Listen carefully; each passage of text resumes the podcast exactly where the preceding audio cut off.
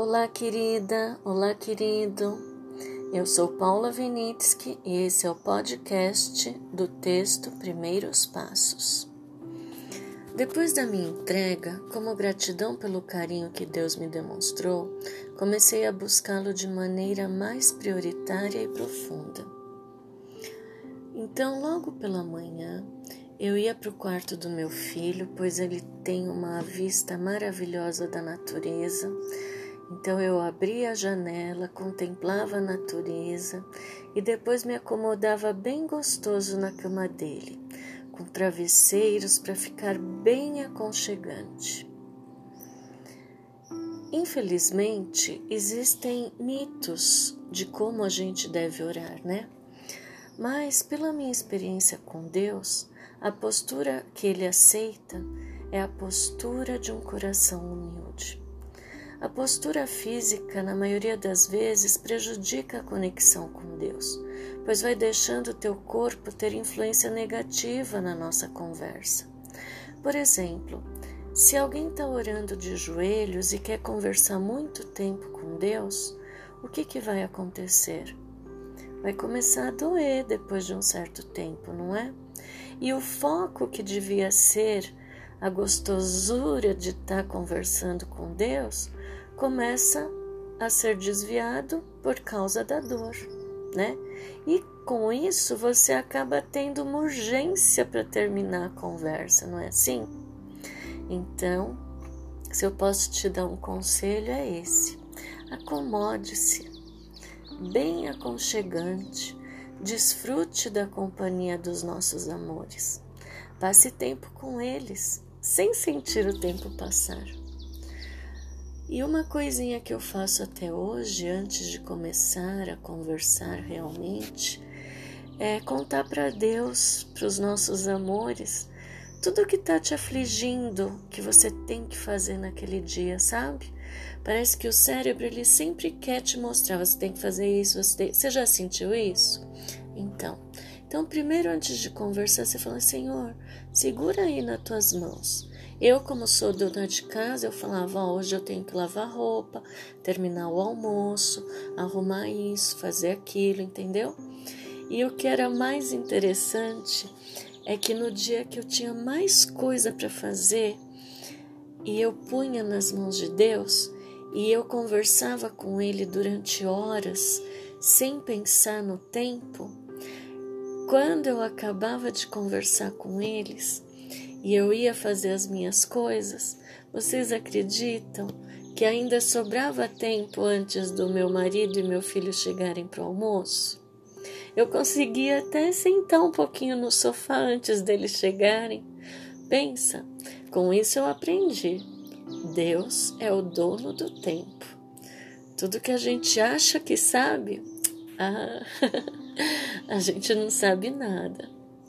Bom, eu estou expondo aqui a minha vida de maneira bem simples, com essas coisas que muita gente vai falar, ai que bobeira, né?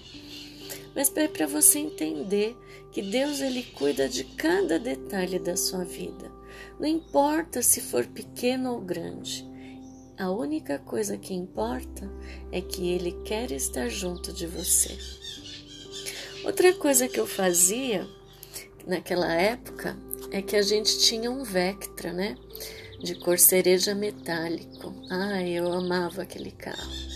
Mas ele era bem grande e eu não sou boa de baliza. Então, quando eu ia para o centro da cidade, eu demorava muito para achar uma vaga que eu conseguisse estacionar. Então, eu comecei a pedir para Deus Senhor, guarda uma vaga bem grande perto da onde eu tenho que ir. E eu vou te falar, a maioria das vezes tinha. Pode parecer besteira, mas para mim era uma coisa que me fazia sentir amada, cuidada, e com isso meu amor crescia cada vez mais de pura gratidão. Não é assim? Então, isso tudo eu quero te dizer que ele me faz sentir como se ele não quisesse passar a eternidade sem a minha presença. Não porque eu sou melhor do que ninguém, é porque eu sou única, igual a você. Você é único. E Ele não quer passar a eternidade sem você, meu querido, minha querida. Então, dê os primeiros passos, comece a enxergar a presença de Deus em sua vida, sinta o seu amor por você. Esse é o primeiro passo que te levará a aprender a andar com Ele. E como viver sem Ele? Isso eu já não sei mais. Eu só sei que essa semana eu errei muito feio com uma pessoa que eu amo e fiz muita gente ficar triste pelo que eu fiz. Eu deixei o meu eu falar mais alto. Eu parei de escutar o Espírito Santo falando comigo. E a maior dor que eu tive, além de decepcionar os, as pessoas, foi de decepcionar o, os meus amores.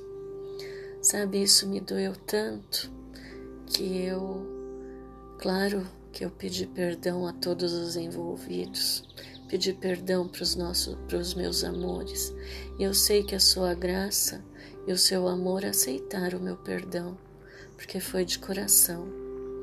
Mas eu sei que eu tenho que conviver com a consequência desse ato e com a pessoa que eu magoei.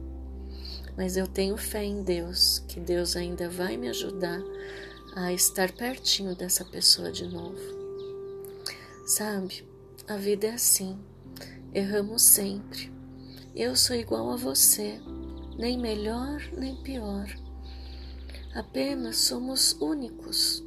Os meus erros são únicos também, mas a certeza é que Deus me perdoa e Ele me olha como a obra-prima que Ele idealizou, porque Ele me vê na perfeição de Jesus.